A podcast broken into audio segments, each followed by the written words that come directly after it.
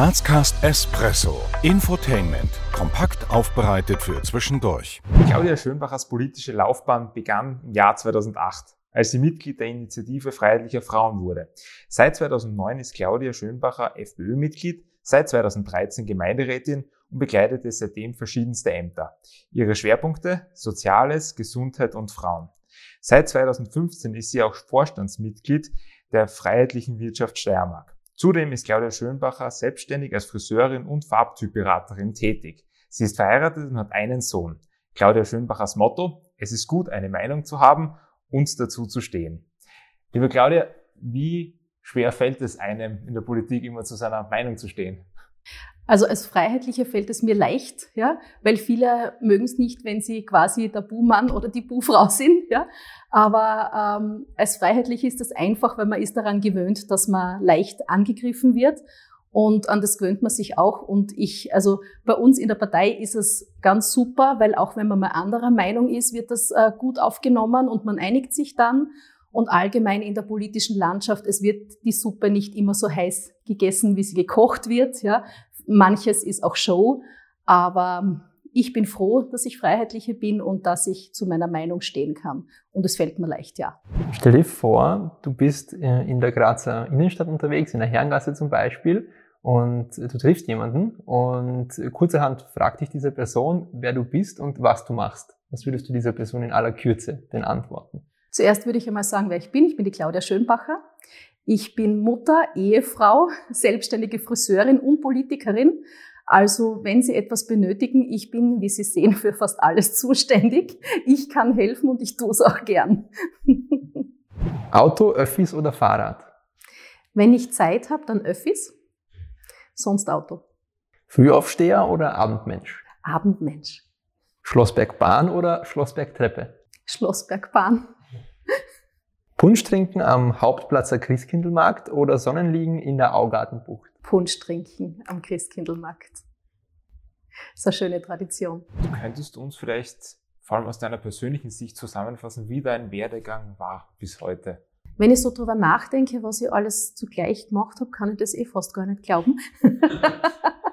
Nämlich, man versucht ja, eine gute Hausfrau zu sein. Ähm, natürlich auch unser Sohn ist für mich das Allerwichtigste. Deswegen habe ich mich ja zu Hause selbstständig gemacht. Ähm, und das zieht sich immer durch. Das, für, dafür muss immer Zeit sein. Auch wenn wenig Zeit ist, die muss qualitativ gut sein. Und mein Werdegang auch bei den freiheitlichen Frauen. Ich bin sehr schnell dann ähm, ob man Stell oder ob Frau Stellvertreterin in dem Fall gewesen. Und das war natürlich wirklich toll, weil wir haben so eine Hochzeit gehabt mit, der, mit dem Wahlkampf Bundespräsidentschaft von Norbert Hofer. Da haben wir sehr viele neue Mitglieder bekommen, sehr viele Frauen, die sich plötzlich engagiert haben. Und es war natürlich wirklich schön zu sehen, weil dadurch, dass ich dann schon Gemeinderätin war und dann auch in der freiheitlichen Wirtschaft im Vorstand, war es für mich dann schon ein bisschen stressig, weil man will sich überall einbringen und was bewegen. Alles in allem habe ich wirklich sehr viel lernen dürfen. Und ich bin wirklich sehr, sehr dankbar, dass ich das alles lernen habe dürfen. Und ich habe so viele Ängste ausgestanden, weil wenn man sich da vorne hinstellt und man muss dann plötzlich von etwas sprechen, was jetzt nicht mein tägliches Geschäft ist, sondern wo ich mir halt Informationen gesucht habe, dann sollst du das glaubwürdig rüberbringen. Das ist ähm, nicht so einfach. Und dann sollst du das aber auch so rüberbringen, dass der andere versteht, was man meint. Das ist mir am Anfang sehr schwer gefallen. Wenn du zurückblickst auf deinen Werdegang, ähm, was würdest du denn sagen, äh, auf welchen Erfolg bist du am meisten stolz? Ich bin am meisten stolz über die Einführung des Heimwegtelefons, weil es war eine Idee von unserer Opfer von den freiheitlichen Frauen. Und wir wollten das zuerst im Verein umsetzen, aber das ging einfach nicht, weil jeder von uns hat Familie und Beruf und wir konnten nicht die Nacht aufbleiben. Und ich habe das dann zum richtigen Zeitpunkt äh, scheinbar mit dem Bürgermeister Stellvertreter Mario Iostachio besprochen.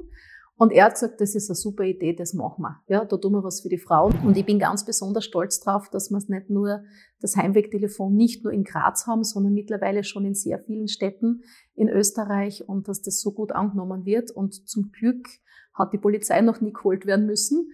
Aber es hat schon Telefonate bis zu 40 Minuten gegeben. Und da, daran sieht man, dass das wichtig war und das freut mich sehr. Was würdest du sagen, ist denn ähm, in deiner Funktion als Gemeinderätin deine Vision für Graz und eventuell auch darüber hinaus? Also ich finde darüber hinaus, über das habe ich heute schon nachgedacht, es wäre natürlich echt super, wenn ich die erste weibliche Bürgermeisterin wäre in Graz. Das wäre eine tolle Vision für mich, finde ich. Und ich denke, ich könnte das auch. Ja, so mit den Jahren lernt man ja dazu. Und ein anderer hat auch anfangen müssen, also ist es bei mir auch so. Und ich, ich finde es einfach wichtig, dass man auf, dass man gute Lebensqualität schafft, dass man aber auch schaut oder den Leuten sagt, wie gut ihre Lebensqualität wirklich ist, dass man ihnen das Gefühl gibt, dass sie mitreden können, aber dann muss man auch bewusst sein, dass die Personen, die dann mitreden, auch gern hätten, dass man das aufnimmt und nicht nur, aha, ja, das ist nicht so schlecht, aber das machen wir trotzdem nicht. Ich würde einfach ein friedvolles Miteinander gut finden und da muss, muss, muss nicht die Masse entscheiden, sondern da, da muss einfach jeder Einzelne auch für sich manchmal einen Schritt nach vor oder auch zurückgehen. Was würdest du sagen, wie du in deiner Rolle als Politikerin, aber auch als Selbstständige jetzt dazu beiträgst, die unterschiedlichen Facetten unserer Stadt mitzuformen?